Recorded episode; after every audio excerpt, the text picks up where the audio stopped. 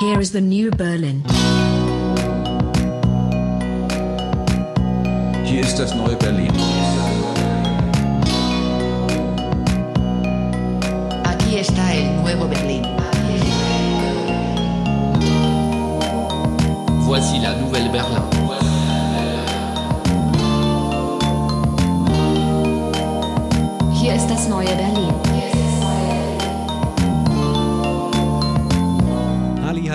Willkommen zur 28. Folge von Das neue Berlin. Wir haben eine Folge mal über Verschwörungstheorien gemacht und äh, da eingeleitet mit Donald Trump. Ähm, es geht äh, weiter mit, mit Donald Trump. Äh, jetzt hat er gerade ähm, den Freispruch bekommen, könnte man so sagen. Jetzt geht es aber eben tatsächlich weiter, die Diskussion, dass da eben hinter den Kulissen etwas wäre. Man könnte auch sagen, bei den Demokraten entwickelt sich sowas wie eine Verschwörungstheorie und das lähmt irgendwie äh, diese ganze demokratische Partei. Ja, in der Welt der Politik kann man sich das alles sehr gut vorstellen, da kennt man das. Ähm, jetzt ist aber die Diskussion und wir haben heute Gäste, die sich darüber Gedanken gemacht haben, dass diese Form von, ähm, naja, Selbstbehinderung beim Denken, wenn man eben glaubt, dass da immer etwas hinter den Kulissen gelaufen, gelaufen ist, dass das eben auch in den Sozialwissenschaften verbreitet ist, dieses Denken. Wir haben heute zwei Gäste äh, in der Sendung, nämlich Jenny Brichzin. Hallo. Ja, hallo. Ich freue mich auf unser Gespräch. Du bist ähm, Soziologin an der TU Chemnitz, das stimmt so? Ich bin da jetzt relativ neu, also ich bin da seit Oktober 2018 tatsächlich erst ähm, und bin da am, am äh, Lehrstuhl für soziologische Theorien. Und ähm, der wird besetzt von Henning Laux und das ist einfach ganz toll, ähm, dort zu arbeiten, weil wir einfach ähm, alle, die dort arbeiten, sehr ähnliche Interessen eigentlich haben. Zum einen eben sehr starkes Interesse an Theorieentwicklung und ähm, ähm, ja, theoretischen Perspektiven auf Gesellschaft, auf der anderen Seite eben aber auch diesen ganz starken Bezug zur Politik. Und die Frage sozusagen, welche Bedeutung hat, hat Politik auch für die Theorieentwicklung zum Beispiel? Und das spiegelt sich dann auch in unserem Aufsatz wieder, wo es uns genau darum geht, eben sozusagen das, das politische Moment auch in der Theorieentwicklung ein Stück weit nachzuvollziehen oder das ist zumindest ein, ein Moment da auch mit drin. Und was jetzt, äh, was, was jetzt TU Chemnitz kann man sich ja vorstellen, ähm, was wir jetzt im Moment tatsächlich auch versuchen, ein bisschen zu machen, ist ein kleines Projekt zu Chemnitz selbst, zur Stadt selbst, ähm, aus gegebenen Anlass, muss man wahrscheinlich nicht so viel Ja. dazu sagen. Chemnitz ist Genau. ja berühmt geworden. Ja, wir haben uns gedacht, naja, wer, wer, wer soll was machen, wenn nicht, wenn nicht die Wissenschaftler, die, die tatsächlich dort arbeiten. Und jetzt machen wir so ein kleines qualitatives Forschungsprojekt ähm, dort vor Ort zu Manifestationen des Politischen im, im öffentlichen Raum. So. Außerdem ist da Sebastian Schindler. Ähm, jetzt weiß ich nicht, ob er gerade weg ist oder ob der Ton noch da ist. Äh, ich höre euch. Ich höre euch äh, mehr oder weniger. Super. Ähm, dann grüße ich auch, du bist äh, Politikwissenschaftler an der Uni Frankfurt. Was machst du da genau? Also gerade bin ich in Elternzeit, aber ähm, ansonsten beschäftige ich mich tatsächlich, deswegen fand ich euer Beispiel auch schon treffend, mit Trump sozusagen, mit, ähm, mit der Krise, die gerade in vielen Ländern ähm, äh, die Politik erfasst hat, wenn man so sagen kann. Ähm, und die ja gewisse Ähnlichkeiten äh, aufweist. Da sind ja auch immer wieder so Generalbegriffe äh, im Umlauf, die verwandt werden. Ne? Rechtspopulismus, Populismus ähm, oder auch die postfaktische Politik. Und diese postfaktische Politik ist genau mein Zugang in meiner Habilitation zu dem Problem. Ähm, ne, da sieht man auch eine, eine, einen Bezug zu der Arbeit, die ich mit, mit Jenny äh, mache, gemacht habe, die zu dem Artikel führte. Aber mein, mein Versuch in der Habilitation ist eigentlich eine Art Diagnose dieser Krise, was die postfaktische Politik letztlich ist und daraus auch besser zu verstehen, äh, warum es zu dieser Krise kommt. Ja? Aus der Form auch ähm, Überlegungen abzuleiten, aus den Überlegungen zur Form auch Überlegungen zur Ursache abzuleiten. Das ist eigentlich gerade der Kern meiner Arbeit. Jetzt haben wir schon über den Aufsatz gesprochen. Ich habe den Titel hier, ähm, ähm, habe da eine sehr schöne Überschrift, ähm, warum es ein Problem ist, immer hinter die dicke Dinge äh, blicken zu wollen. Ähm, Wege ähm, politischer Erkenntnis jenseits des verschwörungstheoretischen Verdachts. Jetzt seid ihr keine, ähm, wie ich das gerade verstanden habe, äh, keine rein Theoretiker, sondern ähm, schöpft quasi, ähm, was dieses Verständnis von Wissen oder diese Problemstellung überhaupt erstmal zu identifizieren, aus eurer eigenen Arbeit. Ähm, wie ist denn dieser Gedankengang gekommen und wie habt ihr euch dann quasi auch gefunden und da bemerkt, dass ihr da irgendwie ein gemeinsame, ähm, pro gemeinsames Problem identifiziert habt? Das Finden war ist tatsächlich relativ einfach. Wir kennen uns, wir kennen uns seit der Grundschule. Das ist, ähm, das ist tatsächlich einfach so. Wir kennen uns schon sehr, sehr lange und haben uns. Äh, jetzt ist es raus. Jetzt ist es raus, genau. Ähm, wir kennen uns schon sehr lange und wir haben tatsächlich zwischendurch uns so ein bisschen aus den Augen verloren, also nie komplett, aber so ein bisschen aus den Augen verloren und haben uns dann wieder getroffen und dann eben festgestellt, naja, ich studiere Soziologie, äh, Politikwissenschaft, aber wir, wir, wir studieren nicht nur Sozialwissenschaften beide, sondern uns, uns treiben auch total ähnliche Fragen um. Wir haben uns dann überlegt, ob es vielleicht aus, der aus dem gemeinsamen Dorf kommt, wo wir herkommen, dass da die Fragen irgendwie in der Luft lagen, aber ähm, genau, auf jeden Fall, daher kannten wir uns und sind deshalb schon relativ lange immer wieder im Gespräch und dann haben wir irgendwann festgestellt, als wir immer wieder über unsere Promotionen gesprochen haben, dass uns auf Konferenzen, auf Tagungen, in Gesprächen mit Kollegen immer wieder was sehr Ähnliches passiert, nämlich wir eine sehr ähnliche Reaktion auf unsere Forschung, unsere Politikforschung bekommen. Ich habe mich in meiner, in meiner DIS auseinandergesetzt mit der Frage, wie funktioniert politische Arbeit in Parlamenten. So, erstmal ganz grundsätzlich so eine, die Frage, was machen die da eigentlich? Was ist die, woran arbeiten die da? Um was geht da? Welche Logik hat diese Praxis im Parlament?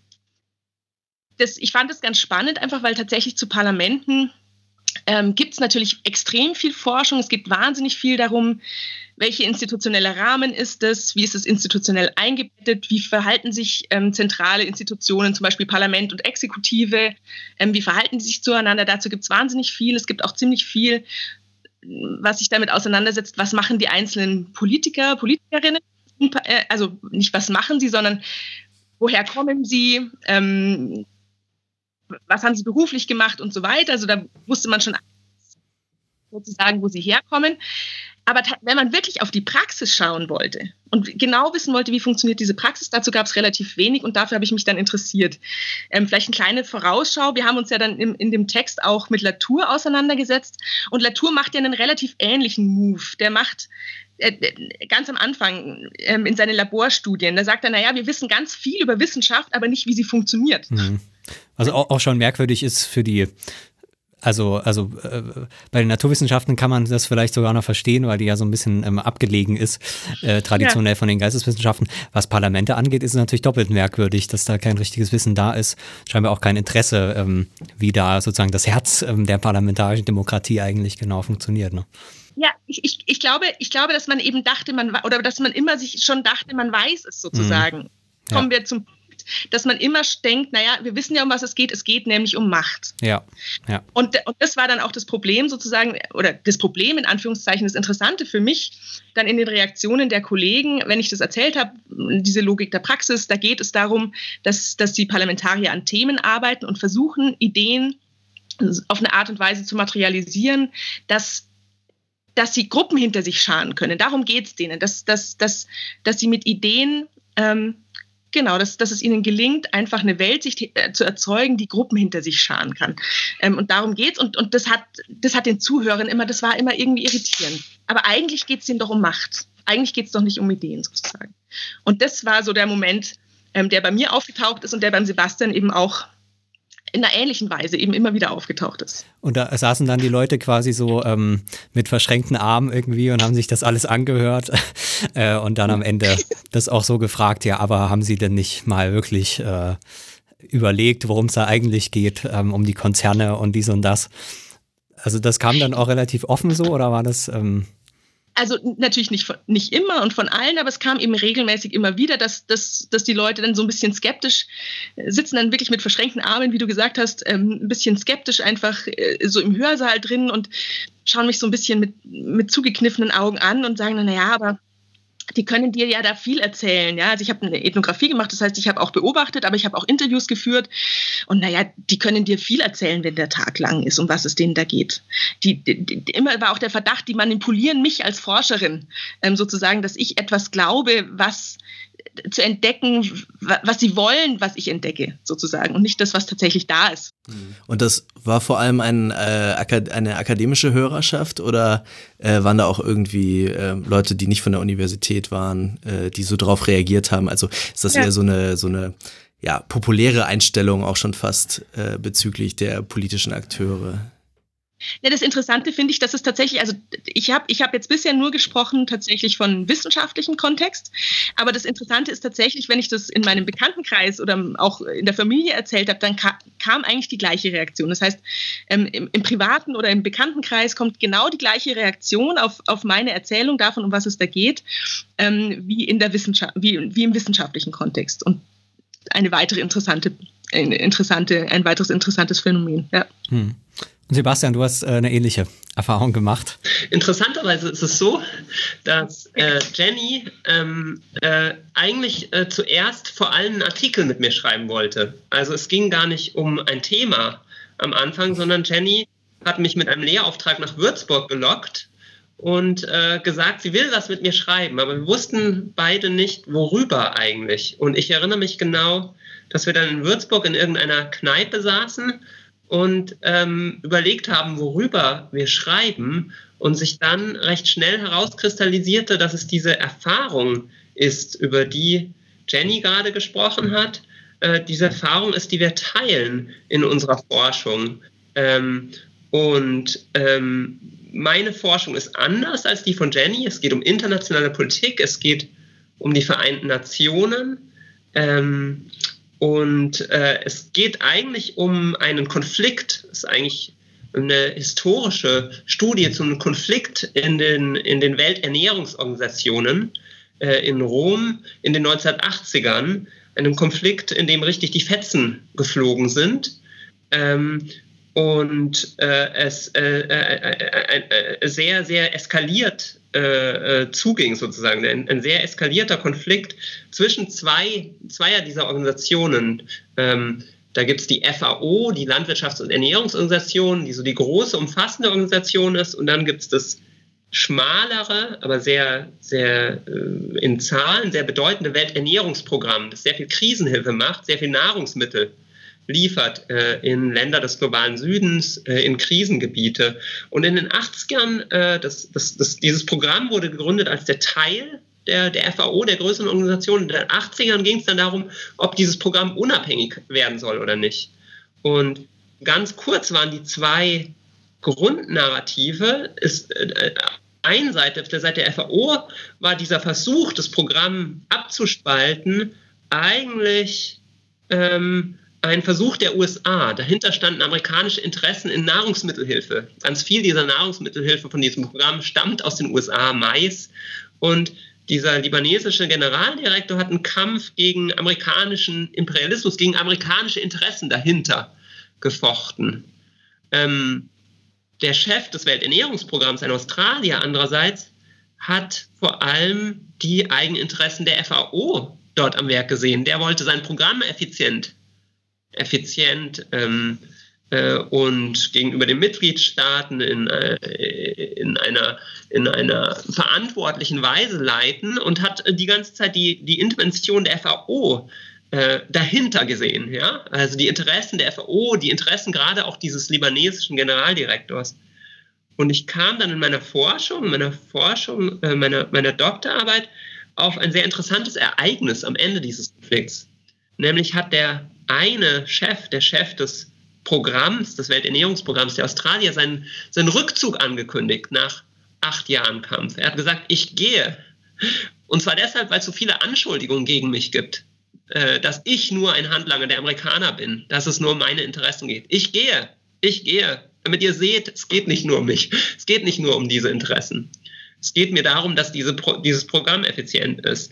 Und tatsächlich ist nach diesem Rücktritt ganz eng damit verbunden, nicht Rücktritt, sondern Rückzug, die Entscheidung gefallen, dann dieses Programm unabhängig zu machen. Also das hatte irgendwie eine Auswirkung auf die Leute, die da Entscheidungen getroffen haben. So zumindest ähm, habe ich das dann behauptet äh, und herausgearbeitet. Aber wenn immer ich dieses Argument gemacht habe, kam interessanterweise dann ein Einwand, ein Einwand auf Konferenzen. Wenn immer ich behauptet habe, na guckt mal, das ist doch voll interessant, dieser Mann erklärt seinen Rückzug und dann geschehen viele Dinge, es ist ein Ereignis, ja, der sagt, mhm. es geht nicht um Interessen, es geht mir um die Sache und dann sind Leute überzeugt. Wann immer ich dieses Argument gemacht habe, kam sehr häufig ein Einwand und der war, na, du unterschätzt doch die Rolle von Interessen in diesem Konflikt. die USA haben sich doch durchgesetzt. Du guckst auf irgendwelche kleinen Geschehnisse, aber in Wirklichkeit sind doch, schau dir doch Nahrungsmittelhilfe an, schau dir internationale Politik an, schau dir gerade diesen Zusammenarbeit, diesen Bereich internationale Zusammenarbeit an, die Nahrungsmittelhilfe. Natürlich sind da Interessen dahinter. Und das war ein Einwand, der von Mitarbeitern der UNO kam, äh, die eine, ein Diskassen und von Forschern immer wieder. Eine legitime Frage, eine vollkommen legitime Frage natürlich. Aber sie hat mich eben doch stutzig gemacht. Sie hat mich einfach stutzig gemacht, weil es ja genau die Frage ist, auf die Ingram, auf die, entschuldigt, der Australier, er heißt Ingram, geantwortet hat, als er seinen Rückzug erklärt hat. Er hat gesagt, es geht nicht um meine Interessen. Und ich war in meiner Forschung mit genau demselben Einwand wieder konfrontiert. Und was mich stutzig gemacht hat, ist dann, wie selbstverständlich und wie weit verbreitet dieser Einwand ist. Es ist ja kein schlechter Einwand. Es ist ja eine Frage, die wir uns stellen müssen. Aber sie sollte nicht zu einem Automatismus verkommen. Also du hattest quasi äh, auch das Gefühl, dass das gar nicht so als äh, Reaktion auf deine wirklichen empirischen Arbeiten kam. Ähm, also äh, das heißt nicht als ein Einwand, der sozusagen aus deiner Forschung ähm, ableitbar war. Ich meine, das Problem hat man eh bei Konferenzen, dass dann die Leute gar nicht so auf die, auf die Arbeit eingehen, die da vorne präsentiert wird, sondern eh mehr dann äh, das Co-Referat halten wollen. Aber davon mal abgesehen, ähm, hattest du dann eben den Eindruck, dass es eben tatsächlich so automatisch kam. Und das wäre vielleicht noch die die Frage auch an euch beide vielleicht, auch deswegen, weil es um Politik ging, weil das frage ich mich jetzt gerade. Ähm, also dieses Problem, dass man natürlich immer hinter den, hinter dem, was man da erforscht, noch irgendeine irgend geheimen Mächte und so weiter oder Strukturen oder was auch immer dann äh, sehen kann, das ist ja verbreitet, aber dass es eben genau bei euch vielleicht so, so stark kam, hat das was mit der Politik zu tun? Zielt vielleicht auch auf so einen so einen allgemeinen Politikverachtung, die vielleicht ähm, ähm, sich sogar eben dann auch in der Sozialwissenschaft zum Beispiel oder in den Sozialwissenschaften irgendwie auch so en vogue ist und so, so selbstverständlich ist. Dass man irgendwie erstmal nicht dem traut, was ähm, irgendwelche Politiker sagen, selbst wenn man das in einem ethnografischen Kontext äh, tut. Ja, also ich würde dem, ich, also ich würde da ein relativ klares Ja setzen auf die Frage, ist es was, was man speziell mit Politik verbindet, ähm, diesen, diesen, diesen verschwörungstheoretischen Verdacht. Also wenn, gerade wenn ich mir jetzt ähm, als Soziologin habe ich jetzt nicht nur mit Politik zu tun, sondern äh, wenn ich mit Kollegen spreche, geht es ganz oft um andere Dinge und da ist die Soziologie sehr wohl in der Lage zu sagen, äh, lasst uns doch jetzt mal die Praxis genau verstehen. Lasst uns doch mal verstehen, was sie da machen, worum es den Leuten da geht, sozusagen. Und es geht aber in dem Moment nicht mehr, ähm, wenn es um Machtpositionen geht. Das ist ganz, ganz generell so, die Soziologie äh, hat ja, es gibt einen gewissen Teil sozusagen, man, man man ist in der Lage oder man, man, man, man möchte die Perspektiven benachteiligter Lagen verstehen ähm, und, und versucht sich dem, dem anzunähern und das ernst zu nehmen. Aber sobald es um Machtpositionen geht, ist sofort diese Skepsis und ist sofort und auch nicht unberechtigt natürlich und nicht unbegründet ähm, auf eine gewisse Art und Weise, sofort diese Skepsis aber da. Und dann, dann, dann funktioniert es eben nicht mehr diese Praxis einfach an, erstmal zu verstehen zu wollen und sich zu fragen, worum geht es denn den Menschen? Man, man geht quasi immer davon aus, ähm, die würden einen manipulieren in irgendeiner Art und Weise. Also ich würde ganz klar sagen, aus meiner Erfahrung, es ist wirklich ein äh, Macht, eine Machtding und speziell für Politik. Es gibt ja auch, glaube ich, einen Namen für diese Perspektive auf Politik. Also ich bin da nicht so ganz im Fach, aber ich dachte mal, das wäre der sogenannte realistische Ansatz der Politikforschung, der ähm, sozusagen Politik als primär einen, einen Konflikt von Interessen versteht. Ist das ungefähr richtig? Da, da kann gerne ich reinspringen ja. in die Bresche, weil ich, weil ich ja mein, mein Teilgebiet internationale Beziehungen sind und der Realismus genau da als eine, also der politische Realismus als eine, eine Theorie gilt. Und ich finde es, wenn man sich den Realismus anguckt, ich, also dann ist das genau, genau eine, eine, eine Variante des Realismus, die sehr unkritisch geworden ist, die ihn auf diese Aussage reduziert. Aber eine Variante, die tatsächlich oft gelehrt wird, zum Beispiel, scheint mir, ja, weil man es so gut verkürzen kann. Wenn man sich die klassischen realistischen Autoren ansieht, Hans Morgenthau, Edward Carr und so, ja, so Leute, die in den 40ern eigentlich nach dem National Sozialismus und dem Zweiten Weltkrieg vor allem schrieben und vor dieser Katastrophe warnten, dann warnen die in der Tat davor, hey Leute, vergesst nicht, es geht in der Politik um Interessen und Macht. Vergesst das nicht. Vergesst das nicht. Wenn ihr glaubt, so, so, so das Argument der Realisten, wenn ihr glaubt, ihr könnt einen Völkerbund gründen und eine internationale Organisation, dann ist das alles weg, dann äh, dann, dann macht ihr die Schwerter stumpf, die ihr eigentlich braucht, sozusagen. Dann seid ihr eigentlich vergessen. Äh, dann seid ihr ausgeliefert. Dann äh, seid ihr wie, äh, wie Chamberlain in München oder so, 1938, der, der dem Teufel selbst die, die Hand entgegenstreckt. Ja, das ist, das ist, das ist das, wovor die Realisten warnen. Aber sie sagen nicht, es geht nur um Interessen und Macht ist das äh, tatsächlich dann auch so eine Art, ähm, ich will es jetzt mal äh, soziologischen oder sozialwissenschaftlichen Populismus nennen, ähm, der eben genau da vielleicht auch so ähm, seine, äh, ja, seine Legitimation so ein bisschen rausziehen möchte, ähm, weil man sagt, okay, ähm, äh, Leute, ihr könnt irgendwie immer schön die Tagesschau gucken und glauben, was da kommt, aber wir quasi als Wissenschaftler ähm, äh, äh, können euch sagen, das stimmt alles nicht und dahinter sind tatsächlich Strukturen und wenn es um Politik geht, sind das halt immer Machtstrukturen ähm, und, und Interessen, die da irgendwie tatsächlich am Werk sind. Also glaubt nicht, was in der Tagesschau kommt, sondern lest unsere Kritik quasi der Medien und des politischen Geschehens. Ähm, das ist so, so, eine Figur, die man irgendwie in, unter dem Stichwort Neoliberalismus seit vielen Jahren hat, wo dann gesagt wird, egal worum es irgendwie gerade geht, ähm, ja, da ist irgendwie eine neoliberalistische Politik zum Beispiel dahinter. Also ist da vielleicht so, so eine strukturelle Analogie zwischen, zwischen den Strukturen, ähm, die man, ähm, was auch immer man unter Populismus natürlich versteht, aber die man politisch strategisch einsetzen kann, irgendwie glaubt nicht, was die Politiker sagen ähm, und das aber, wie gesagt, strukturell analog auch aus der Sozialwissenschaft, kann man das so sagen? Oder ist das schon wie äh, zu viel zusammengeworfen? Da würde ich relativ klar Nein sagen. Das kann man so nicht sagen. Und es geht ja auch in die Richtung, was der Sebastian vorher schon gesagt hat, dass man da sehr klar unterscheiden muss. Populismus heißt ja vom Grund her, oder die, der Grundgedanke des Populismus ist ja die, diese einfache Differenzierung der Welt in äh, das Volk, also die legitime Basis irgendwie dessen, was eigentlich geschehen sollte, auf der einen Seite und die Elite auf der anderen Seite und die Elite, die immer irgendwie problematisch handelt. Das ist ja so der Grundgedanke sozusagen des, Popul äh, des, des Populismus. Ähm, und wir, was wir zeigen möchten, wir möchten nicht, wir möchten auf keine Art und Weise sagen, dass, dass Wissenschaft populistisch ist. Ähm, wir, wir möchten oder dass, dass es da dieses, ja, dass es da irgendwie eine Strukturanalogie gibt. Wir möchten nur zeigen, dass ähm, sozusagen nur ein ganz kleines Moment sozusagen ähnlich ist, nämlich das Moment, ähm, die, nämlich die Art und Weise, wie wir uns Erkenntnis vorstellen. Nämlich ähm, Erkenntnis ähm, ist immer auch, also Erkenntnistheorien arbeiten immer auch irgendwie mit Metaphern und die Metapher, die wir hier zeigen wollen und die unsere Erkenntnis eben sehr, sehr stark strukturiert, ist das dahinter, dass wir uns vorstellen, wenn wir Erkenntnis haben wollen, dann liegt es irgendwo dahinter sozusagen. Und ähm, darum geht es uns sozusagen zu sagen, nur dieses, dieses Moment, diese Vorstellung davon, ähm, wie Erkenntnis funktionieren kann, ähm, da ist eine gewisse Ähnlichkeit da.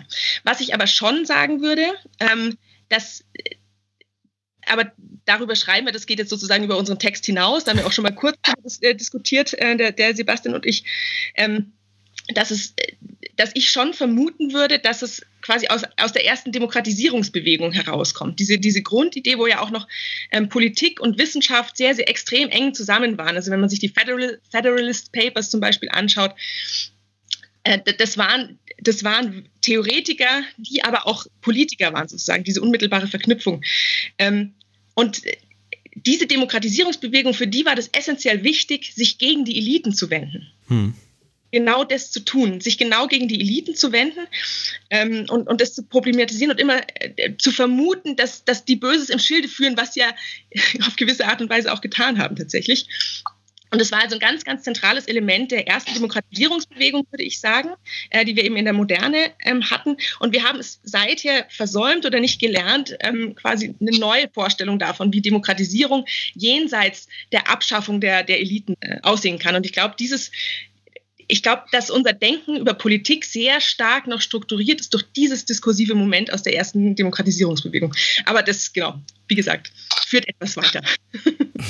Ich äh, würde gerne mal einen Versuch machen, ähm, auch eine Unterscheidung einzuführen zwischen der Logik der Verschwörungstheorie und der Logik der vielleicht eher Soziologie als der Politikwissenschaft. Ähm, wir hatten ja schon mal eine Sendung über die Verschwörungstheorie gemacht und haben uns da so ein bisschen die Theoretiker auch angeschaut. Also ein ganz äh, einschneidender äh, Autor war da auch Karl Popper, der ähm, in einem seiner Texte ähm, die, die sogenannte ähm, Conspiracy Theory of Society beschreibt. Und das hat bei ihm die logische Struktur ungefähr so, dass ein soziales Phänomen reduziert wird auf individuelle Intentionen, also eben natürlich die Verschwörung, aber es gibt eben Verschwörer und die haben Absichten. Und die setzen einen Plan um und deshalb ist die Welt so, wie sie ist. Und ich finde, das ist eigentlich eine relativ brauchbare, haltbare Definition einer Verschwörungstheorie.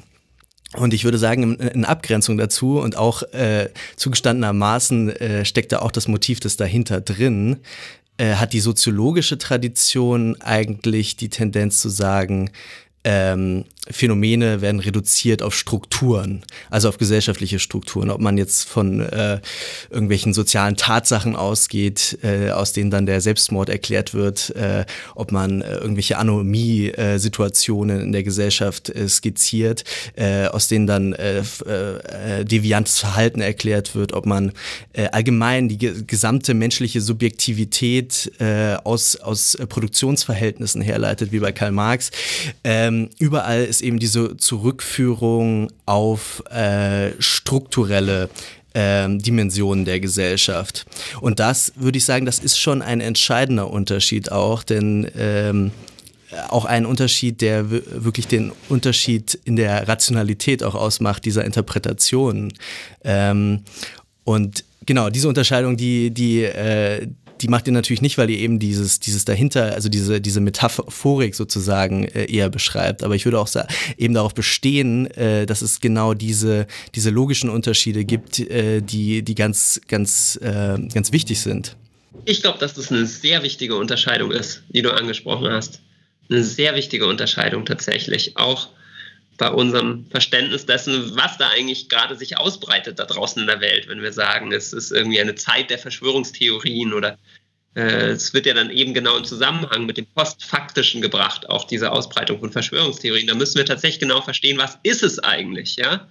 Und dass genau dann diese vorherrschende Interpretation, die immer Richtung Postmoderne guckt oder so, die ja eher in diesem zweiten Sinn vielleicht auch argumentiert in Bezug auf Subjektivität, der Konstruktion von Subjektivität äh, durch Strukturen oder so, ja, die ist dann, die ist dann, die ist dann einfach falsch, weil es die erste Variante ist, die rationalisierende Variante des Verdachts, die sich ausbreitet, wenn es sich um Verschwörungstheorien handelt. Ähm, gut, äh, genau. Äh, also ich glaube, dass diese, diese, diese Unterscheidung tatsächlich ähm, äh, von zentraler Bedeutung ist. Und du hast recht, dass wir die in dem Artikel nicht so scharf machen, wie wir sie hätten machen können. Die taucht schon auf in dem Artikel, gerade bei der Parallele zwischen, also bei dem, bei dem Rational, wir, wir diskutieren ja einerseits Rational Choice, einerseits einen Aufsatz der kritischen Theorie. Da taucht mhm. eigentlich auch auf eine Weise die Unterscheidung an, die du gerade aufgesprochen hast. Rational Choice als eine sehr stark, also da, da, passen eigentlich genau diese Elemente der Verschwörungstheorie. Frag dich, was sind die Akteure, was sind ihre Absichten, mhm. was wollen sie erreichen? Dann verstehst du die Situation das, ist individuell rationalisieren. Das, was ist der Plan, ja? Der Plan, der strategische Plan in einer Situation, welches Dilemma herrscht da. Das ist, das passt erstaunlich gut. Darüber muss man nachdenken eigentlich dann, ja? Über den Rationalismus unserer Gesellschaft äh, muss man nachdenken, wenn man sich mit dieser Krise beschäftigt. Dagegen ist das Problem, das wir in der Dialektik der Aufforderung aufzeigen, ein anderes. Warum trotzdem diese eigentümliche Parallele, diese eigentümliche eigentümliche Ähnlichkeit zwischen den Zweien. Ich glaube, was unser Ausgangspunkt war, äh, ist tatsächlich das, das, was passieren kann. Und das wird auch immer wieder, deswegen, genau deswegen passiert es auch, genau deswegen wird es auch ineinander geworfen, auch wenn es wichtig ist, das zu trennen. Das, das, das, das, das Resultat manchmal ein ähnliches Gefühl ist. Ein Gefühl des Manipuliertseins von Mächten, die eben dahinter sind. Also so wie ich es verstanden habe, ähm, geht es quasi nicht nur, nicht nur um die Theoriefigur, also das habt ihr ja quasi dieses, äh, diese Theoriefigur des Dahinters, die eben sowohl in der, in der kritischen Theorie als auch in der Theorie der rationalen Wahl zu finden ist, sondern es geht auch, ähm, so habe ich es verstanden, um, ich will es jetzt mal ein Weltverhältnis nennen, jetzt äh, ganz abstrakt, was quasi auch mit, mit diesen Theoriefiguren ähm, konstituiert wird und was dann quasi eine, eine Wirkung hat auf ähm, auf die wissenschaftliche Arbeit und äh, das wissenschaftliche Weltverhältnis. Kann man das so sagen? Also grundsätzlich, ich glaube, so weit würden wir jetzt erstmal noch gar nicht gehen. Wir würden grundsätzlich erstmal sagen, es ist quasi ein grundsätzliches Verständnis davon, wie, wie wir Neues über die Welt erfahren, sozusagen. Und natürlich ist es damit auch Teil des, des grundsätzlichen Weltverhältnisses, hm. dass man eben immer davon ausgeht, ähm, was dahinter. Und vielleicht nochmal zu dem, was der Sebastian vorher, vorher auch gesagt hat. Ähm, im, Im Prinzip geht es uns ja in dem Aufsatz wir, nicht um Verschwörungstheorien im engeren Sinn. Ähm, Gerade nochmal versucht, das, das, das, zu schärfen. Was ist eine Verschwörungstheorie und was ist eine sozialwissenschaftliche Theorie? Aber es geht uns ja gar nicht sozusagen um Verschwörungstheorien und das genau herauszuarbeiten. Und deshalb ist es so wichtig, das jetzt ähm, sich im Nachhinein nochmal klar zu machen. Uns geht es nur um dieses, wie du gesagt hast, Jan, glaube ich, jetzt sehe ich dich ja nicht mehr, ähm, um, um, um dieses grundsätzliche Verhältnis zur Welt in dem Sinne, ähm, dass wir uns eben fragen, wie, wie funktioniert Erkenntnis. Hm. Und, so ein Erkenntnismodus quasi irgendwie. Ja, ja, genau, genau. Also so, genau, Erkenntnismodus, Erkenntniszugang.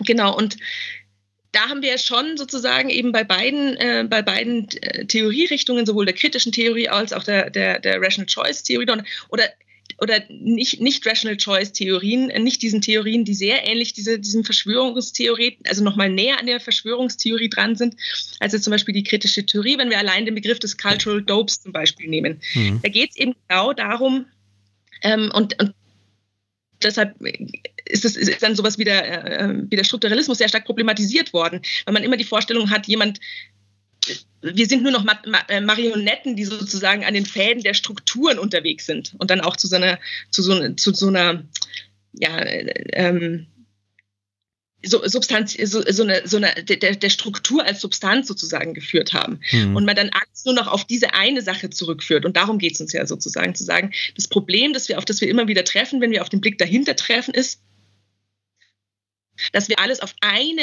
Sache, auf das Wesentliche, auf das Eigentliche zurückführen wenn wir, wenn wir mit dieser äh, Erkenntnis, äh, mit diesem Erkenntnismodus, die, wie du gesagt hast, operieren. Und, und ich glaube schon, ich glaube schon, dass das eben was mit Verschwörungstheorien zu tun hat. Also so weit würde ich jetzt nicht zurückrudern. Natürlich geht es um uns Verschwörungstheorien, was, was wir nicht ganz scharf genug stellen in dem Artikel, was ich eigentlich in meiner Forschung zukünftig schärfer stellen will. Ähm, was aber trotzdem unser Argument, so würde ich sagen, nicht, nicht nicht völlig entkräftet oder so, weil, weil es gleichzeitig, ähm, und das, das ist ja das, worauf du gerade hinaus wolltest, Jenny, so wie ich dich verstanden habe, diese tiefere Parallele gibt, auch zu verschwörungstheoretischen Denken, ja, die damit zusammenhängt, mit dieser, diesem Erkenntnismodus, mit der Frage, wie kommen wir eigentlich zu Wissen über die Welt? Und suchen wir bei dem, was zugänglich ist, oder vermuten wir etwas anderes hinter den Dingen? Und wenn wir Letzteres tun, dann, dann geraten wir in eine Nähe zu Verschwörungstheorien theoretischen Denken, auch wenn nicht jede Form des Denkens so ist, wie, wie, wie sehr scharf jetzt beschrieben, äh, äh, individualisierend, rationalisierend, einen Plan verfolgend.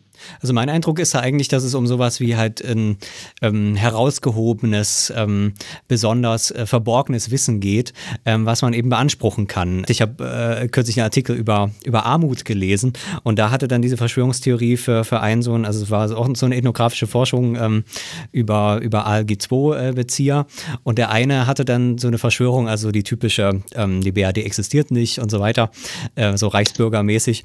Ähm, der hat gesagt, dass er quasi seit er arbeitslos ist, hat er sehr viel Zeit und ähm, kann diese Zeit jetzt eben nutzen, um äh, sich schlau zu machen. Und er meinte, ähm, äh, dieses Wissen, ähm, da ist er eigentlich so ein bisschen dankbar, weil die Leute, die irgendwie ihre 60 Stunden rocken müssen, die haben ja gar keine Zeit, sich mit diesen Themen zu beschäftigen. Und deswegen müssen sie quasi, sind sie in der, im, im Hamsterrad gefangen und glauben quasi, dass die BRD tatsächlich existieren würde. Ähm, und äh, da ging es quasi, da war so ein bisschen das Argument ähm, in, dem, in dem Zusammenhang dieser Forschung, dass quasi da dieses herausgehobene ähm, Wissen äh, so eine Art ähm, ähm, äh, also Kompensation äh, in, in diesem Fall hat ähm, äh, und, und, und damit, damit quasi eben eine, eine, besondere Funktion für die, für die Identität dieser Person. Ähm, ich würde sagen, und, und das würde so ein bisschen dann wieder diese, diese Nähe ähm, äh, betonen zur Verschwörungstheorie, dass man strukturell in der Soziologie ähm, natürlich doch auch eine ähnliche Herausgehobenheit dieses Wissen beansprucht, eben zu sagen, ähm, vielleicht sogar im, im Zuge der, der, also, also es ist besser zu wissen als die Leute, die es tatsächlich machen. Ähm, äh, äh, also das heißt eben, sich, sich doch so ein bisschen privilegiert zu sehen äh, und zu sagen, ich, ich glaube halt nicht, was irgendwie ähm, in der Welt tatsächlich passiert, sondern es gibt irgendwie etwas hinter diesen, äh, hinter diesen Handlungen. Ähm, also da würde ich schon, schon, schon eine Ähnlichkeit sehen das ist so ein bisschen schwierig. Das ist dann so ein bisschen eine Frage der Motivlage auch, ähm, auch, auch, auch, auch der Wissenschaft. Ähm, aber, aber natürlich in dem Moment, wo man. Ähm, Was wo meinst man du mit Motivlage? Was meinst du mit Motivlage? Naja, das, das, das ist so ein bisschen die Frage, warum macht man das als Wissenschaftler? Warum, mhm. warum ist es so naheliegend, dass man, äh, dass man dahinter schauen möchte, sozusagen? Mhm. Und das wäre jetzt, ähm, genau, und es wäre jetzt irgendwie eine Möglichkeit, naja, wir, wir, wir möchten gerne dahinter schauen, um dann eben auftrumpfen zu können, sozusagen mit unserem privilegierten Wissen, ähm, womit wir uns auf andere Weise schwer tun, sozusagen. Ähm, und das, also könnte man sich überlegen, ähm, dass, dass das ein Grund wäre. Ähm, ja, deshalb ist es ist vielleicht auch ganz interessant, deshalb wird, das ist vielleicht auch der Grund, warum zum Beispiel jemand wie Bruno Latour relativ stark ähm, teilweise auch angegriffen wird, weil er eben sagt, ähm, ja, wir müssen eben konsequent nur den Akteuren folgen. Und dann heißt es, naja, aber den Akteuren folgen das, das, das können wir ja alle sozusagen. Warum, hm. warum, sollten, hm. warum sollten wir das dann auch noch in der, in der äh, warum sollten wir uns das dann, warum sollten wir das dann lesen? Und gleichzeitig ist das, was Latour dann teilweise schreibt, eins der, was, was mit am sehr, sehr schwer zugänglich ist, dann teilweise auch wieder, was es wieder ganz interessant macht.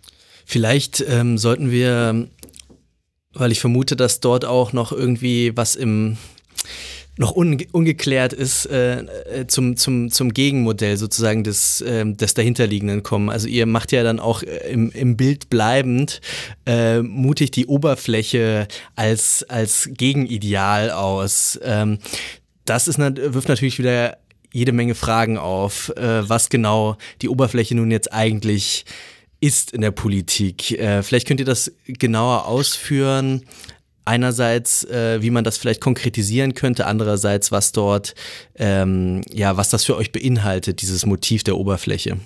Am einfachsten ist die Antwort darauf vielleicht zunächst mal, die Oberfläche ist das, äh, was äh, dieser Australier, von dem ich vorher sprach, äh, einfach tut tagtäglich, ja. Auch in Jennys Forschung geht es ja um das, was die Leute tun, wie sie sich offen darstellen, um die Ernsthaftigkeit, mit der sie an Themen arbeiten, in Jennys Arbeit. Und ähm, die, die, an, der, an der Oberfläche sind die politischen Ereignisse, ist das Ungewisse, Unvorherbestimmte der Politik, ist das immer wieder offene, sind die Überraschungen der Oberfläche, äh, sind die Überraschungen der Politik auch zu finden, ja. Also ist ja immer ein, ein, ein ganz, ganz ähm, hervorstachendes Merkmal der Beschäftigung mit Politik ist ja, dass man zwar im Nachhinein immer, immer schöne Erklärungen hat für die Geschehnisse, aber Voraussagen nicht wirklich gut treffen kann. Ja?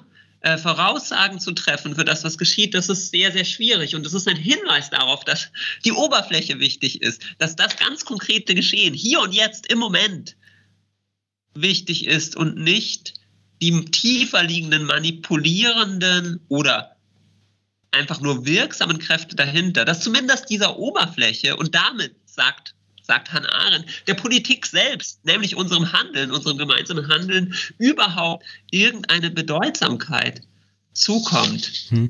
Ist es denn äh, das, was äh, in den Medien äh, berichtet wird über die Politik? Äh, gehört das auch zur Oberfläche? Oder ist das, ähm, ähm, äh, also ist das auch eine Oberfläche oder ist das eine falsche Oberfläche? Oh. Ähm. Also ich meine, Jenny, du hast das, ja, ja. du weißt das wahrscheinlich am besten, weil das, was ähm, ja. das, was in den Medien darüber berichtet wird, was im Bundestag passiert und Merkel jetzt entschieden hat, ähm, das hat relativ wenig damit zu tun, was im ähm, Parlament dann tatsächlich passiert. Ähm, also, oder?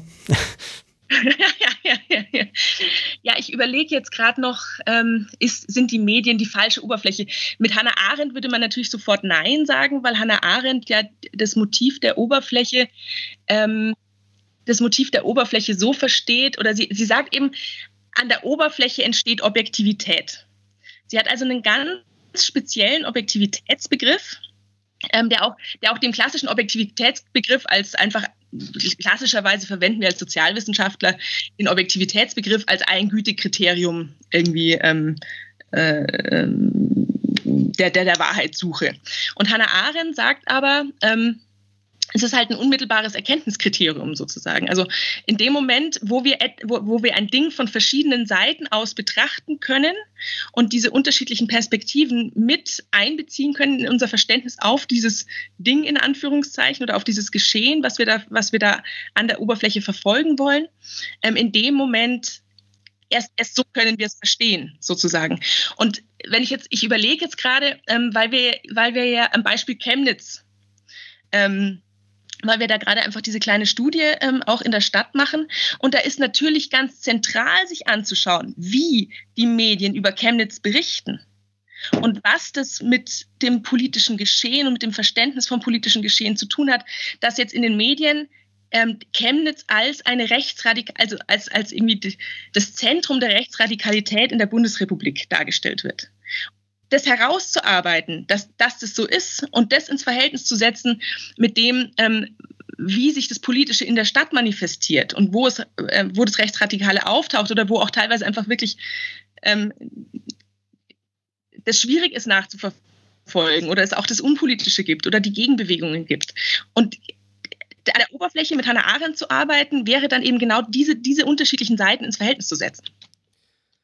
Also mir scheint, ihr wollt grundsätzlich, also die grundsätzliche Stoßrichtung eures Artikels ist eigentlich so eine Art ethnografische Wende äh, in, der, in der Politikwissenschaft, in der eben äh, Ereignisse eher ähm, ja, ideografisch könnte man vielleicht sagen, eben als individuelles, als singuläres, als komplexes betrachtet werden und nicht ähm, eher, wenn man das jetzt so wissenschaftstheoretisch will, nomothetisch auf allgemeine äh, Gesetze oder dergleichen zurückgeführt wird. Mein, mein Einwand wäre jetzt gar nicht so sehr gegen euer, euer Plädoyer oder gegen das, was ihr eigentlich beabsichtigt, sondern eher gegen dieses Bild der Oberfläche, weil ich halte ehrlich gesagt philosophisch gesehen die Oberfläche gar nicht für so so offensichtlich. Also ich, ich würde eher sagen, die Oberfläche ist fast genauso ominös manchmal wie die dahinterliegende Ordnung. Denn auch die Oberfläche ist natürlich äh, sowohl durch die Akteure als auch durch den, der sie beschreibt oder beobachtet, auf eine ganz bestimmte Art, äh, ja, sinnhaft hervorgebracht, strukturiert unter soziale Regeln subsumiert und die, die reine Situation ohne, ohne begriffliche Formung, ohne symbolische, ähm, symbolischen Zugang, die, die ist entweder gar nicht denkbar oder dann keine soziale Situation mehr. Das ist jetzt ziemlich viel auf einmal, aber ich glaube, das ist ungefähr das, was ich, was mich an diesem Oberflächenbegriff stört wir haben uns so angewöhnt, abwechselnd zu antworten. Das ist ein bisschen albern, weil ja manchmal jemand anders qualifizierter sein könnte für eine Frage. Für die fühle ich mich aber qualifiziert. Für die fühle ich mich qualifiziert. Danke, Leo. Das sind sehr gute kritische Fragen. Sehr gute kritische Fragen. Ähm, ich glaube, dieser Begriff der Oberfläche gewinnt seine, seine Bedeutung und seine Relevanz vor allem als Gegenbegriff zu einer weit verbreiteten Erkenntnismethode, die der Blick ins Dahinter ist. Ja? Das ist, das ist die Bedeutung und Relevanz dieses Begriffs. ähm, es ist auf eine Weise viel einfacher, als du mit deiner Frage suggerierst, ja. Ähm, du, problematisierst zu Recht äh, dass, dass, dass, dass das nichts, nichts Triviales ist. Ja? Mhm. Äh, genauso wenig wie, wie, wie, äh, äh, wie der Blick ins Dahinter immer auf ganz triviale und einfache Weise die Kräfte, die wirklich im Dahinter wirksam sind, uns, uns entblößen wird oder sowas. Das ist eine Aufgabe. Aber ähm, ich glaube tatsächlich, das Plädoyer für diesen ethnografischen Blick, für das, was an der Oberfläche geschieht, vor allem ein Begriff, ein, ein, eine Aufforderung in den Begriffen Natur ist, den Akteuren zu folgen, ihnen zuzuhören, ähm, zu wissen, wie politische Ereignisse kon äh, konstituiert sind. Geben uns die Medien da direkten, unproblematischen Zugang zu. Gibt uns irgendetwas unproblematischen Zugang zu der Oberfläche.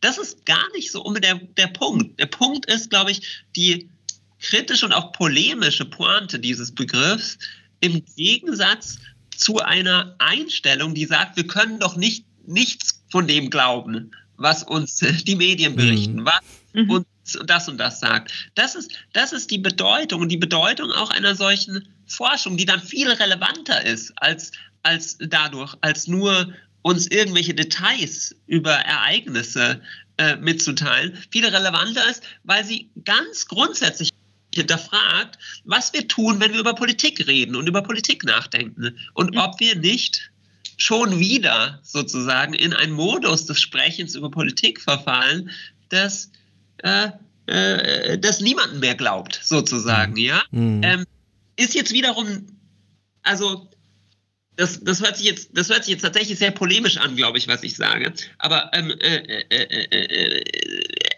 es ist, glaube ich, auf jeden Fall ja, eine Art dialektisches Verhältnis, in dem die beiden sein müssen, eine Spannung, die da da sein muss. Man braucht sie beide, ja. Wenn man nur in, den eine, in die eine Richtung fällt, wenn man jedes Mal nur naiv glaubt, dass die Oberfläche alles ist, dann, dann, dann, dann reicht das auch nicht. So, so viel würde ich auch sagen. Und so viel, glaube ich, sagt auch Hannah Arendt gar nicht, wenn sie uns diesen, diesen, diesen, äh, diesen Begriff der Oberfläche, der Wertschätzung der Oberfläche gibt, der ja, da spielt sie auch mit dem Oberflächlichen. Ja? Mhm. Sie spielt ja mit dem Oberflächlichen, mit dem, was wir so leicht oberflächlich nennen, aber will eben genau das wertschätzen und als wesentlich sehen, weil dort, sagt sie, der ganze Reichtum, das ganze Potenzial der Politik zu finden ist. Also geht es darum, eigentlich wieder so ein bisschen Freiheit äh, in die Politik reinzubringen. Ich finde das deswegen ganz interessant, weil das kann man ja schon so sagen, dass der politische Diskurs doch so ein bisschen äh, eben alter, von Alternativlosigkeit äh, so ein bisschen geprägt ist. Äh, und auf eine ganz paradoxe Weise könnte man sagen, dass irgendwie die, die Soziologie, wenn sie dann so eine Machtkritik betreibt, ähm, eigentlich so eine andere Form von äh, ähm, Alternativlosigkeit ähm, präsentiert, äh, nämlich, dass es am Ende ja doch der Kapitalismus schuld ist oder, oder was auch immer. Ähm, ähm, ich fühle mich da auch erinnert an äh, so einen Text von Boltanski, der hat ja auch zu dem The Thema geschrieben, in Rätsel und Komplotter. Und er schreibt an der Stelle, dass eigentlich die, die Soziologen mit dieser Politik der Alternativlosigkeit unter einer Decke stecken, am Ende, ähm, weil sie selbst für die politisch sinnloseste Ordnung, was ja meistens auch bedeutet, sie hat keinen, keinen besonderen Grund und könnte eben auch anders sein, ähm, da können sich alle darüber einig sein, dass das sinnlos ist und keinen, keinen wirklichen Grund hat, warum das so sein müsste. Aber es findet sich immer ein Soziologe, der dann eine Erklärung dafür findet, äh, warum es genauso sein muss und, und äh, sozusagen die Strukturen dann äh, sich angucken kann. Also man findet eigentlich immer, selbst für, für das kontingenteste ähm, äh, politische Phänomen und für die kontingenteste Machtlage, findet man irgendeine Theorie, die dann das vielleicht kritisiert, aber dadurch sozusagen in seinem Realitätsstatus trotzdem legitimiert. Ähm, ist, ist das äh, so ein bisschen die Stoßrichtung? Also ich würde sagen ja. Ich würde sagen ja, aber ich weiß nicht, was du dazu sagst. ähm, da müsste ich, glaube ich, noch einen Moment drüber nachdenken. Also ich glaube tatsächlich, das ist aber wieder, ihr seht auch, natürlich haben Jenny und ich so immer so ein bisschen andere Schwerpunkte auch. Wahrscheinlich hätte Jenny viel besser auf die Frage nach der sozial, soziologischen Begrifflichkeit von Leo antworten können. Aber ähm, äh, ich glaube tatsächlich, dass das ganz wesentlich ist, eben für unser Verständnis von Politik, dass auch dieser das habe ich vorher versucht auch deutlich zu machen, dass, dass, dass man im Nachhinein, äh, ich habe mal einen Vortrag von einem Ökonomen, einen brillanten gehört über die Finanzkrise 2008, äh, ein paar Jahre später, der dann genau äh, beschrieb, wie bestimmte Fonds äh, aus China Mittel, also finanzielle Zusammenhänge zwischen China und den USA und dem, den Märkten dort dazu führten, dass es zu dieser Krise eigentlich kommen musste. Es war schon irgendwie zehn Jahre davor klar, dass alles darauf zuliegt. Und ich dachte mir so, wieso hat es dann eigentlich niemand gewusst? Warum waren alle so überrascht 2008 oder so? Das ist jetzt der Bereich der Ökonomie, aber äh, auch im Bereich des menschlichen, des zwischenmenschlichen Handelns. Und das im Nachhinein haben solche Narrative immer immer große Plausibilität, aber äh, davor sozusagen oder im Erleben der Ereignisse sind wir überrascht. Und ich glaube, mit dieser Überraschung, mit der Oberfläche des Geschehens hängt tatsächlich nicht nur die Unbestimmtheit, sondern auch die Freiheit zu, zu, zusammen. Man kann ja nichts anderes machen als erklären post hoc. Man kann nicht erklären a priori, also man kann schon mhm. versuchen, Vorhersagen zu machen. Das ist eher schwierig. Mit, mit unserem Artikel ähm, kritisieren wir ja sozusagen eine bestimmte Form des Erklärens, nämlich ähm, das Zurückführen auf das Dahinter, aber die Erklärung post hoc an sich, ähm, wie soll man denn sich sonst zu Dingen verhalten, als, als zu sagen, ich versuche jetzt im Nachhinein, im, im Nachhinein ähm, herauszuarbeiten, wie es dazu kommen konnte. Es ist dann, also wenn man, wenn man dann so tut, als wäre es eine, eine, eine, eine Entwicklungsnotwendigkeit, das ist sicherlich, also das würde ich auch sagen, das ist, das, das ist ein Problem, aber das ist dann eher, das ist ja nochmal ein bisschen was anderes von der Argument, von der von der Erkenntnislogik her ähm, als, als jetzt dieser Blick ins Dahinter, sondern es ist, es, da wird irgendwie, da, da wird eher dann in dem Moment von, von der Kontingenz von der Kontingenz dessen abgesehen, was, was, was da passiert. Und es wird, und es wird, man, man müsste dann vielleicht viel genauer drauf schauen ähm, oder sich viel mehr dafür interessieren, wie es denn genau, wie es denn, obwohl so vieles andere gleichermaßen mhm. hätte äh, möglich gewesen wäre, wie es denn genau dazu gekommen ist, mhm. sozusagen. Also äh, das ist vielleicht das, was du meintest, Sebastian, mit, dem, mit der Überraschung. Das ist ja ein wichtiges Moment in unserem, in unserem Artikel, die Überraschung zuzulassen. Dieses Überraschende, dass, dass es dazu gekommen ist, sozusagen, das Überraschende daran herauszuarbeiten, als das Selbstverständliche daran das wäre quasi die, die Gegenbewegung dazu zu, zu, sagen, warum es, warum das jetzt eben genau nicht notwendig war, warum das überraschend ist, dass es so gekommen ist. Aber das wäre dann einfach nur noch mal eine andere Bewegung oder die Gegenbewegung, die es wahrscheinlich einfach zum Ausgleich bräuchte. Das stimmt schon. Das führt mich noch mal zu so einer Frage, wenn ihr darüber sagt, dass es, ähm, dass das was eben mit dem mit dem Denken, ähm, er schreibt dann im Aufsatz irgendwo, dass, dass da wissenschaftliches, wissenschaftliches Denken darauf konditioniert ist. Ähm, Gibt es da vielleicht auch einfach ein Problem mit äh, zu viel Wissen?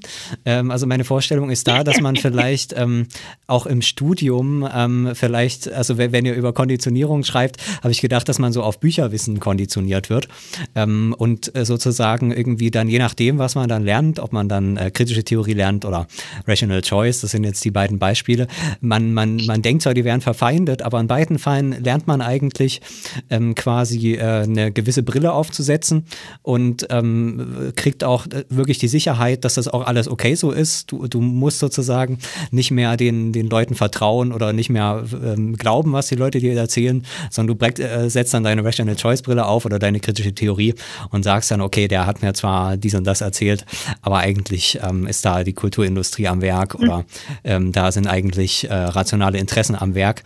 Ähm, und äh, das hat aber irgendwas mit diesem Buchwissen zu tun, dass man sozusagen mhm. so, eine, so eine Art auf eine ganz merkwürdige Weise ähm, ähm, antisoziale Haltung fast entwickelt. Die gehört natürlich auch zu einem wissenschaftlichen Blick dazu, aber sie ist sozusagen über dieses, über diesen Blick, den, den das, das Bücherwissen äh, bringt, ähm, ist es sozusagen ein Hindernis im, im Erkenntnisprozess. Mhm. Ähm, ist das sozusagen ein Problem auch der, der Ausbildung und der und der Wissensform, die sozusagen heute in der ja. soziologischen und sozialwissenschaftlichen Ausbildung ähm, üblich sind? Also ich würde dem sofort zustimmen und würde in, also insofern würde ich, ihm, würde ich dem sofort zustimmen, dass ich sagen würde, es ist in gewissem Sinne ein, ein Ausbildungsproblem oder ähm, ja, eventuell sogar noch mehr, eher so ein, so ein in, in weit oder in, in, in vielen Teilen oder immer wieder oder in, in, in, in einigen Kreisen in, in, in der Sozialwissenschaft ähm, ein grundsätzliches Problem, aber nicht in dem Sinne, dass es zu viel Wissen gäbe oder zu viel Buchwissen gäbe. Weil wir sagen ja in unserem Aufsatz, das Entscheidende ist sozusagen, was man lernen kann, wenn man der Oberfläche folgt oder, oder wenn, man, wenn man der Welt wie bei Latour als als Landkarte begegnet oder, oder, oder sie versucht zu, als Kartograf begegnet, sie zu, sie zu kartografieren, dass wir lernen müssen, uns überraschen zu lassen. Ich kann als Kartograf, äh, als Kartograf der Welt, kann ich nicht, ähm, kann ich nicht sagen, und davor, ich, weiß, da vorne kommt ein Fluss und dann ist da in Wirklichkeit ein Berg und ich mache aber trotzdem Fluss hin, weil ich habe mir einen Fluss vorgestellt. Ähm, das Entscheidende ist, dass wir uns überraschen lassen müssen und dass wir staunen müssen, staunen müssen über die Welt. Und Staunen und Überraschung ist immer eine Funktion von Wissen. Also das lässt sich nicht, wenn, also ich, ich, kann, ich bin ja nur dann überrascht, wenn es mein Vorwissen mhm. in Frage stellt, sozusagen. Also das heißt, das, das schließt sich nicht gegenseitig aus. Äh, oder beziehungsweise das, das hängt sogar eng zusammen. Ich muss viel wissen, sozusagen, oder ich muss wissen, um staunen zu können. Was, äh, was ich aber glaube, ist, ähm, ist, ist eher so, eine, eine Konditionierung auf, auf Sicherheit. Also eine, eine, schnelle Einordnung, eine schnelle, eine schnelle Sicherheit, also eine Angst vor Unsicherheit, Unsicherheit zuzulassen, was du, was du musst, wenn du staunen möchtest oder überraschen äh, oder Überraschung zulassen möchtest. Dann, dann musst du Unsicherheit zulassen. Und das ist was, was glaube ich tatsächlich in der Wissenschaft, wir müssen immer, wir müssen auf Konferenzen ähm, äh, antworten können, wenn man mal länger braucht oder wenn man mal stammelt. Das ist immer irgendwie ein Problem. Es, es, es geht immer darum, möglichst schnell, möglichst gut sprachfähig zu sein. Mhm. Und das da möglichst schnell zu sein damit. Und das wird uns natürlich am leichtesten gemacht, wenn wir vorgefertigte Schematismen einsetzen können. Mhm. Theoretische Schemata, die, die wir einfach immer präsent haben. Hm. Und also das ist, würde ich schon sagen, ein bisschen strukturell angelegt. Hm. Ähnliches Problem vielleicht bei der Finanzierung, äh, wenn man natürlich nur Projekt, äh, Projektmittel beantragt. Projekt fürs Staunen. Ähm, ja, äh, wenn, äh, so ist das ja leider nicht, sondern heute muss man dann im Prinzip, wenn man die Gelder haben möchte, schon äh, im Antrag schon reinschreiben, was am Ende rauskommen soll. Ähm, das ähm, ist vielleicht, also da sehe ich auch noch ein strukturelles Problem, weil natürlich ja. Äh, diese Form von Unsicherheit, ähm, die du jetzt beschreibst, die muss man sich natürlich leisten können können. Ähm, ja. Und wenn man, ähm, also da kann man, glaube ich, manchmal doch sagen, da waren früher doch manche Sachen besser, ähm, wenn man sich eben da die, die Länge ähm, der Zeiten äh, anguckt, die früher Wissenschaftler auch einfach nicht so richtig rausfinden konnten und auch Monate und Jahre lang im Prinzip nicht so richtig produziert haben, äh, weil sie quasi auf der Suche waren und ähm, manche Sachen äh, verfolgt haben, die dann am Ende nichts geworden sind.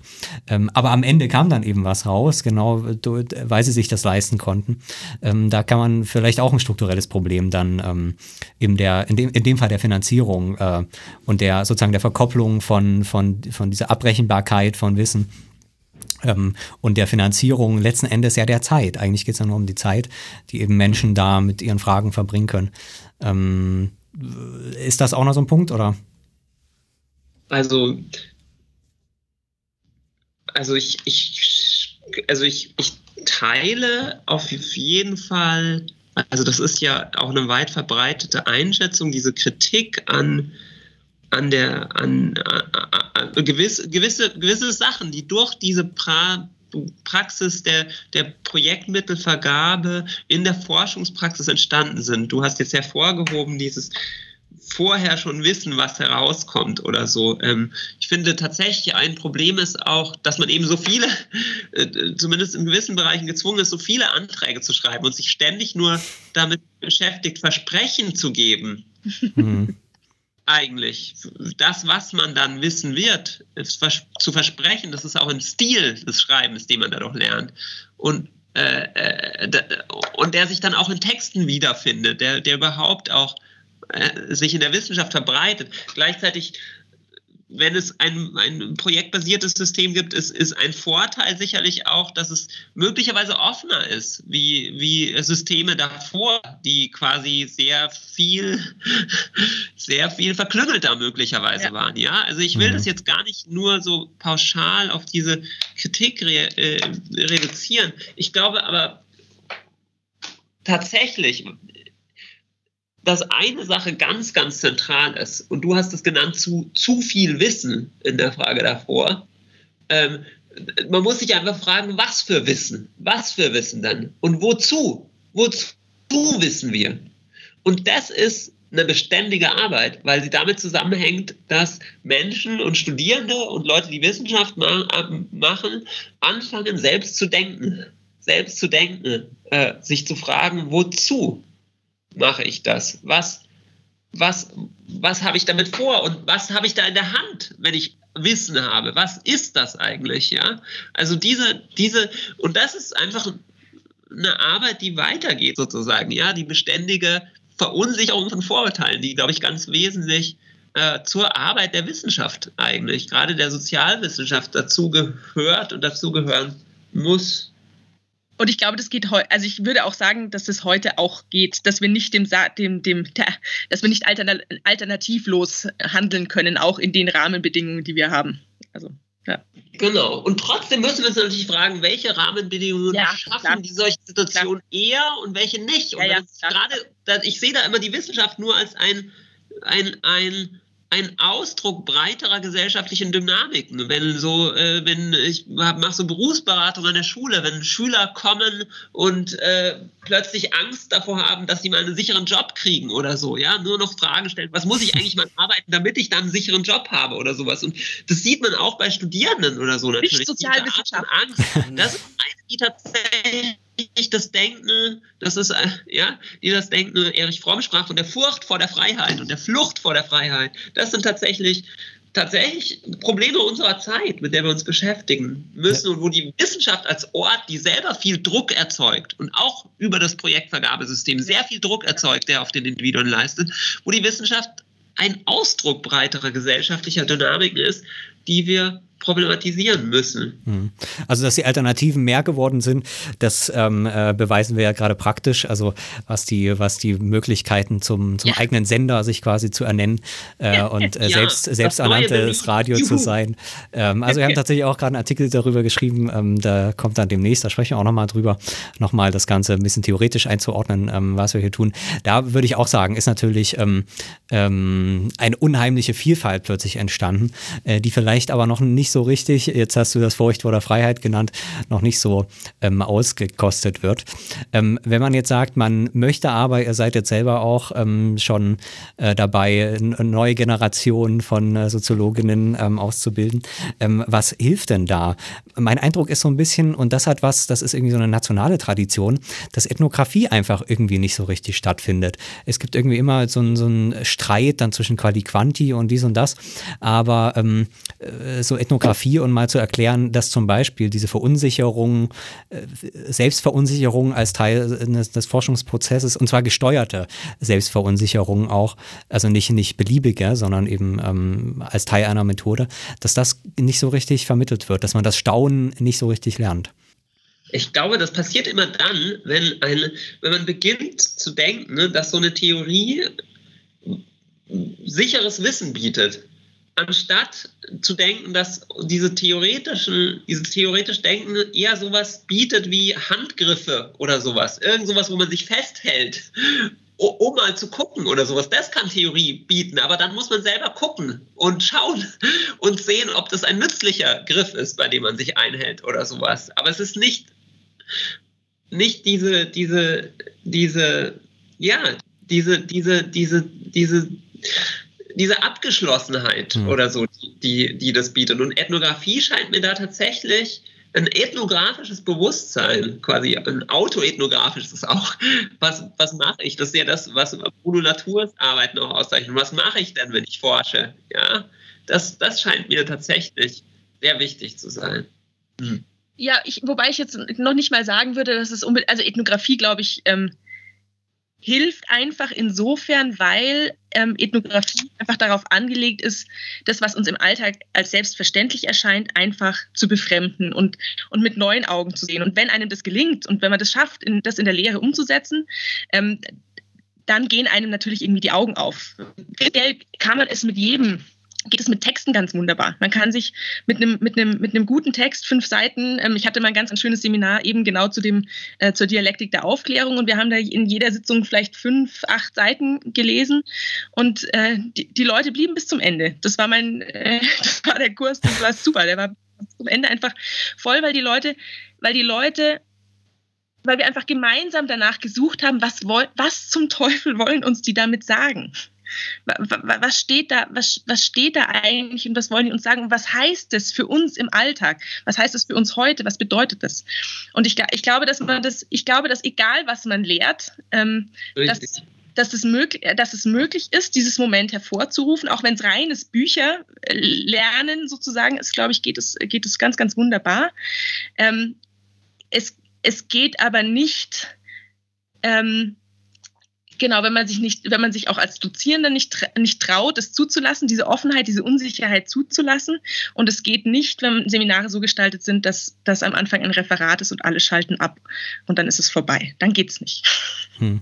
Also es ist quasi auch ähm, äh, tatsächlich auch, ähm, also was die Autorität ähm, dann, dann angeht, äh, so eine Veränderung. Wir haben kürzlich mit ähm, äh, Michael Bohmeier gesprochen, der, der dieses Mein Grundeinkommen mitgegründet hat.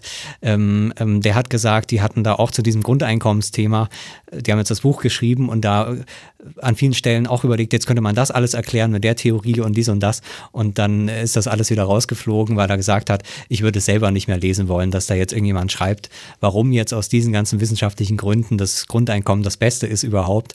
Das heißt, diese, dieser Welterklärungsmodus, ähm, wo man sagt, okay, jetzt, äh, jetzt ähm, höre ich mir das an und dann super, weiß ich Bescheid. Ähm, das ist so ein, so ein Kommunikationszusammenhang, ähm, der irgendwie nicht mehr so richtig ähm, zu funktionieren scheint. Und wenn es jetzt um halt die, die Lehre geht, ähm, vielleicht auch tatsächlich eben dann von den, von den, also die, die Situation zu drehen, dass äh, meinetwegen auch die Dozierenden dann was von, von, äh, von den, von denen lernen sollen, die eigentlich keine Ahnung haben. Ist das sozusagen ein bisschen auch die Aufgabe dieser, dieser autoritären Position?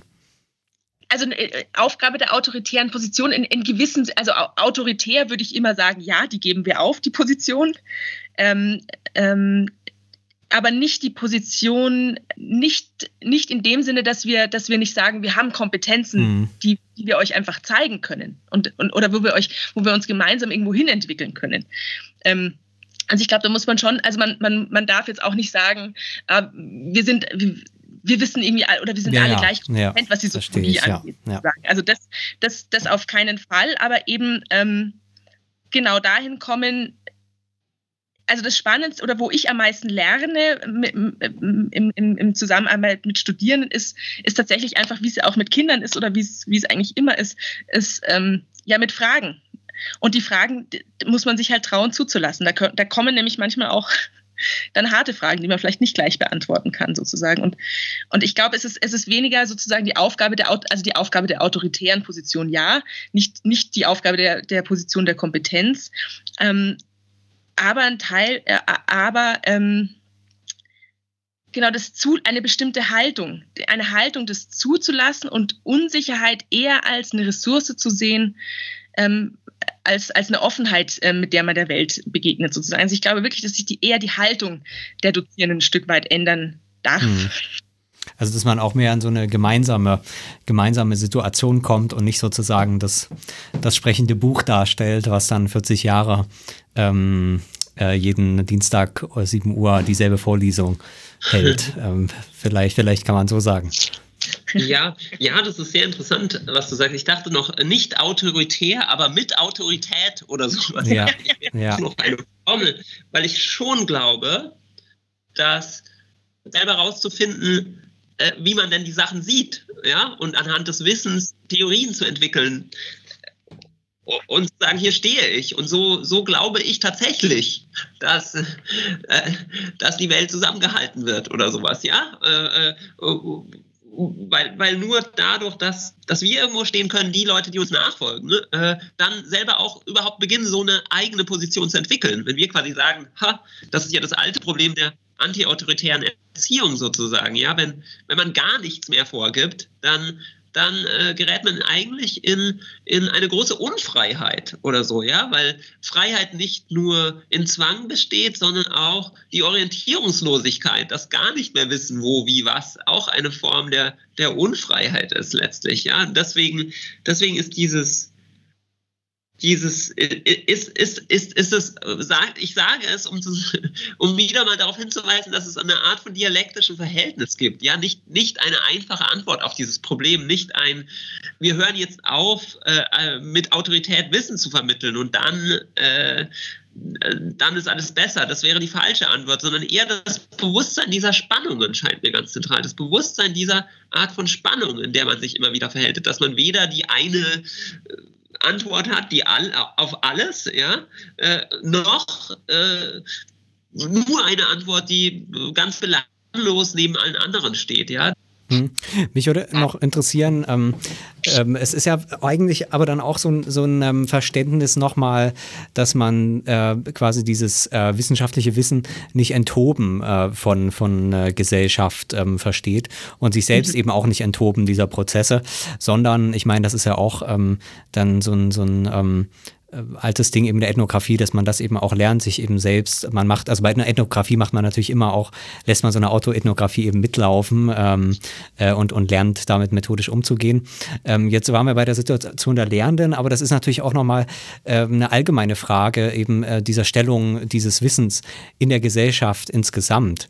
Ähm, äh, das wäre dann eigentlich auch so die Frage zum Schluss, ähm, ob also was das, was das äh, in der Beobachtung dessen macht, was, wofür ist jetzt dieses soziologische Wissen ähm, am Ende da, wenn man es eben nicht mehr als, ähm, als dieses enthobene Wissen ansieht, was dann irgendwie über die verborgenen Strukturen zum Beispiel aufklärt. Äh, was, welche Funktion könnte dann dieses soziologische Wissen einnehmen, ähm, wenn es diese, diese Selbstreflexivität ähm, mit hat?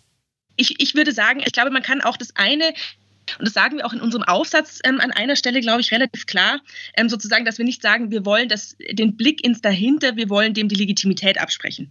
Darum geht es gar nicht sozusagen, sondern ähm, was wir eben feststellen oder, oder was mich jetzt einfach auch zurzeit ähm, immer sehr, sehr stark beschäftigt, ist, dass es im Prinzip, dass wir in der Soziologie zwei ganz unterschiedliche Herangehensweisen daran erkennen können, oder in Sozialwissenschaften allgemeiner, ähm, daran heran äh, feststellen können, was, was wir mit, unserem, mit unserer Erkenntnis erreichen wollen. Das eine ist erstmal ähm, genau zu bestimmen, also zu sagen, was ist tatsächlich, also eine genaue Bestimmung vorzunehmen ähm, und dann eben zu sagen, ähm, also das, was wir, was wir vielleicht so ein bisschen als, als dieses Fakten, positivistisches Wissen verstehen. Und das ist einfach ein ganz, ganz wichtiger Bestandteil auch, zu versuchen zu sagen, was ist. Wirklichkeitswissenschaft, quasi. Ja, genau, genau. Und auf der anderen Seite, und das ist, das ist das, was wir, was, was wir ganz stark, was im Moment ganz stark in der Sozialtheorie äh, dominiert, dieses anti-essentialistische Denken. Ähm, also die Vorstellung, dass wir, äh, dass wir Erkenntnis, dass, dass die Aufgabe unserer Erkenntnis ist, uns unsere Freiheit vor Augen zu führen, anders zu sein, als man es uns zuschreibt. Also die Bestimmung, was, was vorher die Erkenntnis äh, sozusagen, äh, die, die, die andere Seite der, der, der Erkenntnis Herangehensweisen eben versucht, eindeutig zu bestimmen, äh, versuchen anti-essentialistische Theorien zu zeigen, inwiefern wir viel freier sind als diese eindeutige Bestimmung als Frau, als Mann, ähm, in, inwiefern wir viel freier sind. Und das sind zwei unterschiedliche Formen von Freiheit. Das eine ist die Freiheit, ähm, aufgrund Ursache-Wirkungszusammenhangsüberlegungen Entscheidungen treffen, was zu tun ist. Und die andere Freiheit ist die, äh, die andere Freiheit, die uns Erkenntnis liefert, die uns anti-essentialistisches Denken liefert, ist eben die Freiheit zu sagen, aber wir könnten auch anders. Beides Leistungen, die kann eine gute Sozialwissenschaft leisten und, und beides muss sie irgendwie auch leisten. Also hier wieder diese Dialekt, die jetzt schon auch ein paar Mal aufgekommen ist. Und das ist ja keine kleine Frage für den Schluss. Was, was ist eigentlich jetzt die Funktion von wissenschaftlichem Wissen und es gibt natürlich viele Antworten auf diese Frage. Also man und könnte ja sagen, das, das sage ich vielleicht nochmal, man könnte ja sagen, okay, ähm, wie, also wem bringt das jetzt was, ähm, dass wir sagen, wir gucken nicht mehr immer ja. einfach hinter die, hinter die Fläche. Äh, bringt das auch vielleicht ähm, der Erkenntnis insgesamt etwas, ähm, wenn, mhm. wenn man über die Funktion dieses Wissens in der Gesellschaft nachdenkt?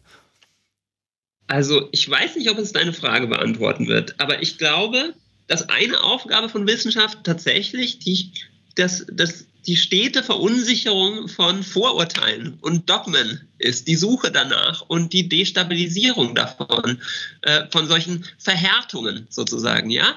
Und äh, mir scheint, dass das heute, diese das verschwörungstheoretische Motiv auf Politik oder allgemeiner das Vorurteil gegenüber, gegenüber der, dem, dem politischen Geschehen, dass, dass das etwas ist, was solcher Problematisierung äh, und, und kritischen Reflexion bedarf und ähm, nicht um uns dann in einem anderen Sinne ganz naiv werden zu lassen und zu denken, es geht ja nie um Interessen und Macht. Das wäre auch ganz falsch und würde, wie Jenny auch gerade gesagt hat, die Pointe unseres Artikels völlig missverstehen, sondern es geht darum, darüber nachzudenken, wo, wann, unter welchen Umständen äh, und warum. Warum verhärtet sich ein Wissen so, dass es äh, äh, zu, so einer, zu einem Dogma wird? Eine, hier geht es ja nur um Macht, hier geht es ja nur, hier geht es ja bloß um Interessen. Und das ist, glaube ich, eine Arbeit, die man auf ganz verschiedene Weise auch als Sozialwissenschaftler, als Politikwissenschaftler leisten kann. Das beantwortet, glaube ich, die Frage doch zum Teil, oder?